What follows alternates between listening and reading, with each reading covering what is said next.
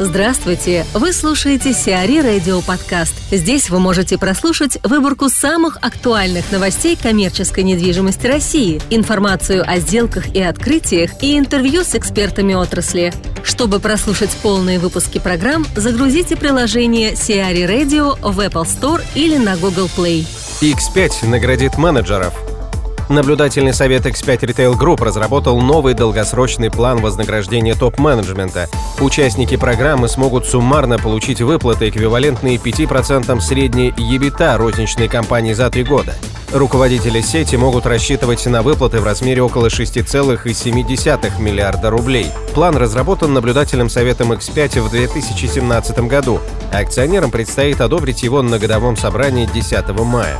Станислав Ивашкевич, партнер Ивашкевич Hospitality, рассуждает о личной ответственности сотрудников и руководителей коммерческих проектов. У нас, э, ну, по большому счету, вот в Москве даже из тех центров торговых, которые даже давно были построены, во-первых, они все, ну, по разное, в разное время разными людьми были построены. Если взять первые рамсторы, они строились турками, они строились с соблюдением стандартов. Все турки, они знают все пожарные нормы и, в общем-то, умеют ими пользоваться и нормально их используют. Ну и, соответственно, по ним никакой вот такой особой статистики, кроме, ну там, не знаю, какой-нибудь э, очередной там заминирования, там ничего особо не было никогда.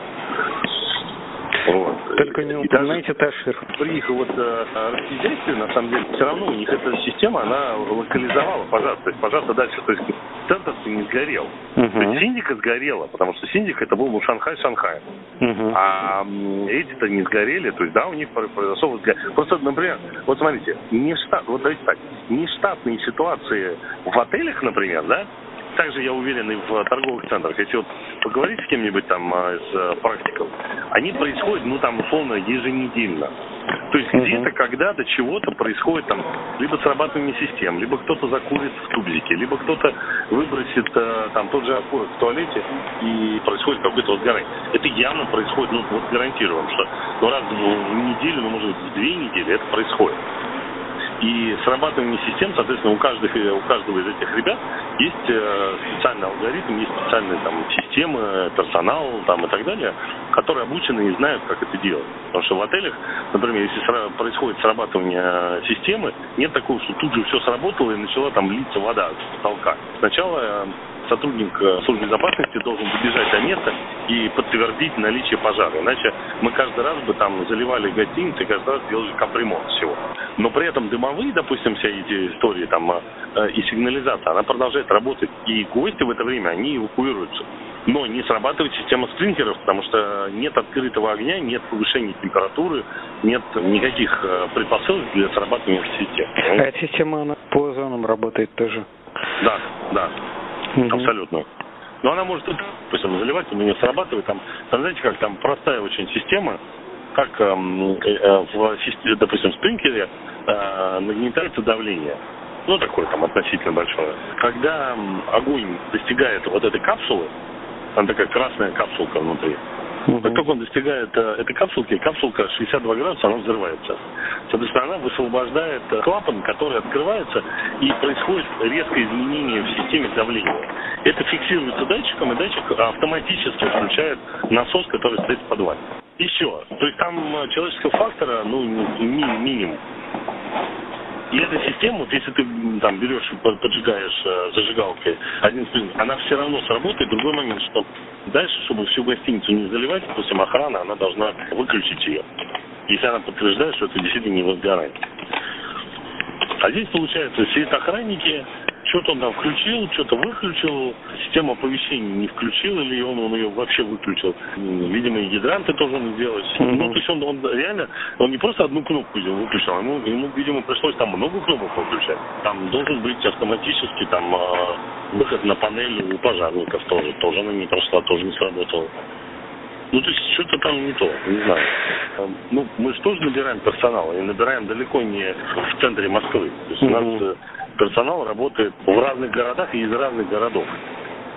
И мы открывали и Казахстан, и, там, и Пермь, и Ижевск, и Калуга, и что только, где только не открывали, в каких местах. Вот. Все зависит от того, что ты хочешь этому человеку донести, как объясняешь его функции и его какое-то предназначение вообще по жизни.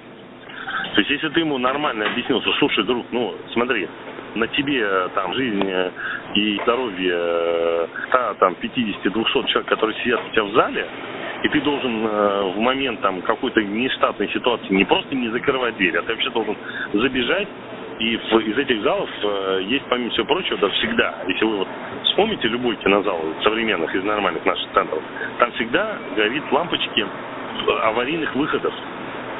Потому что э, по нашим, по всем нормам проектирования, э, места скопления большого, большого количества людей, а кинозал это вот таковым является, должен быть оснащен дополнительными э, выходами не в этот же коридор, а дополнительно в другую сторону. У нас очень много из-за этого геморроя, потому что нам приходится, ну, условно, если у нас есть конференц-зал, нам иногда приходится э, строить дополнительную лестницу, которая будет сразу уходить на улицу. Mm-hmm. Это дополнительные деньги. Там то же самое. То есть если там горит, пусть она не сработала, пусть там были какие-то предпосылки на то, что какая-то внештатная ситуация, кто-то кричит, дверь не могут открыть. Они идут в противоположную сторону помещения, выходят спокойно, выходят на улицу через аварийный выход. Причем именно на улицу, по специальной лестнице, не задымленной, а с которой никуда никто больше попасть не может. И все, они бы спокойно оттуда ушли. Как там, а, как там у них оказалось, что их вообще все выделили? Это просто, ну это вот абсурд абсурдный. Но, с другой стороны, вы же понимаете, что не все объекты там соответствуют э, даже ГОСТам там каким-нибудь или ну, что-то такое. Здесь, здесь вопрос в том, что э, у нас, ну, не то, что не все, но у нас большинство как раз соответствует. Ну, потому что если у нас не, не, не соответствует ГОСТам, у нас с вами пачками будут просто складываться дома. Ну так вот, ну, ну uh-huh. такая история. Там, допустим, э, там, чтобы вы знали, мы в Москве обязаны соблюдать э, сейсмику порядка, сколько не помню, 6 баллов. Ну, типа uh-huh. 6 или 7 uh-huh. баллов сейсмики. Uh-huh. Представляете, что такое 6 или 7 баллов сейсмики ну, в Москве? Да. Понимаете, то есть мы обязаны, вот хочешь не хочешь, но ты строишь здание с учетом сейсмики. И даже если аномально, ну, вообще как бы в Москве не бывает таких землетрясений, uh-huh. было там, по-моему, 1 балл, и все. Ну, ну, а мы-то рассчитываем на 6 на 7. Из-за того, что у нас было, помните, там 5-6 лет назад сильно жарко с задымлением uh-huh, было в, uh-huh, Москве. Да, да.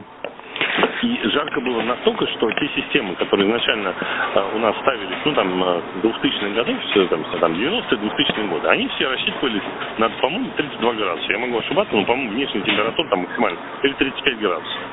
Мы угу. сейчас везде пишем в ТЗ, ребята, пишите 45. Почему? Угу. Вы что, типа с ума сошли? Ну а как? Ну а это, ну это резерв. А вот если будет 45... Потому что когда случилось 40, повырубали все системы и все. То есть реально э, здания оказались не э, жизнеспособны. А угу. так э, продолжалось там сколько там, пять дней, по-моему. Ну и что, вырубать, выключать бизнес, всех нахер эвакуировать из города, ну это тоже неправильно. Mm-hmm. А здесь получилось, что вообще никакого запаса не было. То есть люди никак не перестраховались. Я, кстати, забыл, что у нас еще гостиницы, помимо всех вот этих вот мероприятий, они еще и страхуются. И причем страхуются они по, нескольким э, пунктам, включая там полное уничтожение зданий.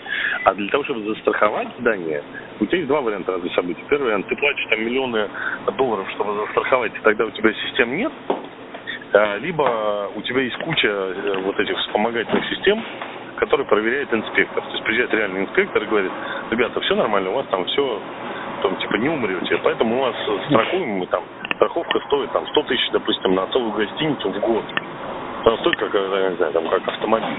Если ты э, там дурак, и у тебя нет э, сплинкеров, там, дымоудаления, у тебя все горючее, ну извини, у тебя будет стоить там 5-6 миллионов твоя страховая там премия. Угу. Ну, сам виноват. Насколько вы можете э, оценить вероятность того, что такое может, допустим, там случиться через полгода? Ну, в другом ну, я, центре. Я, я на самом деле не исключаю, что это может завтра случиться, потому угу. что, Даже завтра, во-первых, да. да, э, потому что, во-первых, пожарная безопасность – это образование. Это как бухгалтер, там, я не знаю, финансист, там, или какой-нибудь там, э, не знаю, а, а, отдел продаж. Понимаете? То есть для того, чтобы понять, ну, там, руководитель, особенно, который никогда до этого с этим не сталкивался, не понимает, на что смотреть, понимает, что, ну, там, бензин, допустим, горит. И вроде как не надо его там разливать на, на пол, иначе он там может загореться. Но если он не понимает вообще все, все, все структуры, да, то он uh-huh. и не поймет. И это может завтра точно так же случиться. Ну да, они сейчас там пойдут, там э, с кем-то поговорят из своих, скажут, у, ты там смотри, Вася, там, если у тебя там что-нибудь будет, то ты мне скажи, ты мне звони, там. Каждый боится э, взять на себя какую-то часть ответственности. Ну, понятное и, дело. И сейчас, сейчас то же самое.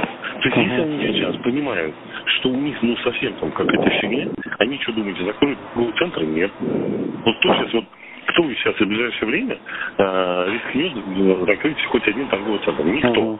А по-хорошему, процентов 10 торговых центров нужно вот прямо сейчас идти и закрывать. По гостиницам я могу сказать, что таких гостиниц, ну, где-то больше процентов, там, ну, под, под 60 процентов нужно гостиниц закрывать. Не, я думаю, что, того, что в торговых центрах то, то же самое, ну, такая же пропорция. Ну, наверное. Ну, вот здесь, как бы сложно немножко там прям оценить чистым видом. Вот. Ну да, вот реально оно так и есть.